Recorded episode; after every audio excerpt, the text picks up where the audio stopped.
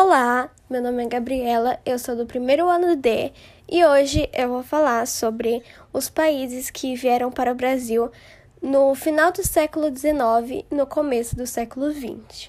Nesse podcast eu vou falar do maior para o menor, maior de quantidade das pessoas que vieram, tá bom?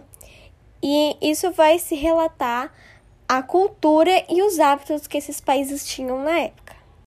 Primeiramente, vou falar aqui da Itália. Os italianos, assim como os demais imigrantes, deixavam seu país basicamente por motivos econômicos e socioculturais. Ou seja, naquela época o ar da Itália realmente não estava bom.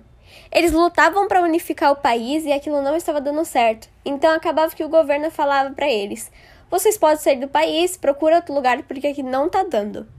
Quando esses italianos chegaram aqui, de maioria parte agrícola, eles ajudaram na expansão do processo do café no estado de São Paulo. Eles ficaram em maior concentração em Minas Gerais, Espírito Santo e Rio de Janeiro. Como eles eram de uma área mais agrícola, mais rural, eles acabavam ajudando muito nas fazendas e também na produção. Agora, falando sobre Portugal. Portugal não era um rosto desconhecido aqui no Brasil, já sabendo do passado, quando ele foi colonizado pelo país de Portugal. E quando eles voltaram, eles trouxeram à tona novamente a língua portuguesa, que foi deixada como herança para o Brasil. Então acabaram fundindo a língua portuguesa com a língua indígena, criando assim a nossa. Outro legado foi a religião católica. Portugal deixou aqui o catolicismo, então a partir disso deixou também as suas festas, as suas tradições, e a maior parte brasileira é católica. Outra coisa também foi o folclore brasileiro. Aquelas histórias que nós conhecemos como a cuca, o bicho-papão e o lobisomem e muitas outras lendas vieram também pelos portugueses. Dando continuidade com a Espanha. Isso daqui pode ser considerado a substituição de mão escrava, porque eles também ajudaram nas cafeeiras, na produção de café. Muitas pessoas, quando vão falar sobre imigração para o Brasil, acabam esquecendo da Espanha. Porém, não, ela é considerada até por muitas pessoas a maior influenciadora da imigração. Então, vieram muitas pessoas em certa época de tempo eram pessoas de renda menor que vieram para o Brasil para procurar novas oportunidades. Eles ficaram bem espalhados no país e eles trabalhavam no comércio, no setor de café, bares, botequins, pensões e hotelarias. Com o Japão é uma situação parecida com a de Portugal. Muitos deles já estavam aqui, Porém, o próprio Japão falou para essas pessoas que eram de renda mais baixa virem para cá porque as terras estavam sendo confiscadas, as pessoas não estavam conseguindo mais cuidar das suas próprias terras. Claro que esse incentivo gerou em alguma coisa. O Brasil e o país asiático fizeram um acordo para que eles tivessem alguns tipos de concordância.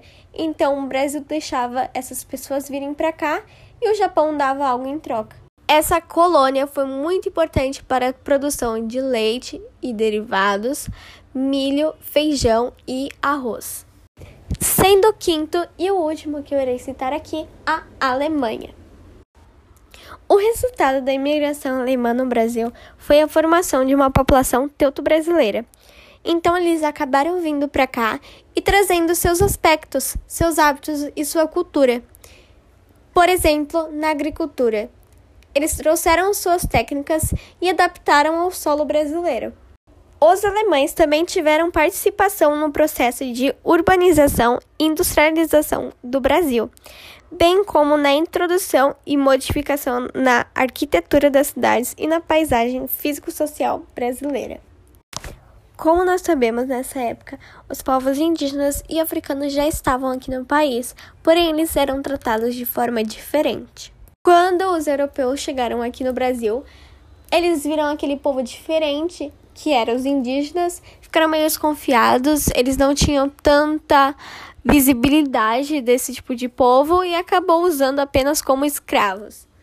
Uma total covardia deles. E quando o tempo foi passando, isso é questões de muitos anos, não é uma coisa que aconteceu de um dia para o outro os indígenas começaram a discordar com isso e eles não queriam fazer mais parte. Então, o que, que esses europeus fizeram novamente?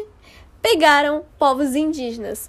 Esses dois povos tiveram uma tratação diferente por causa dos anos, a questão dos anos, mas os dois foram totalmente cruéis e eles foram usados apenas como um produto. Mas isso não significa que eles não tenham feito parte da cultura do nosso país.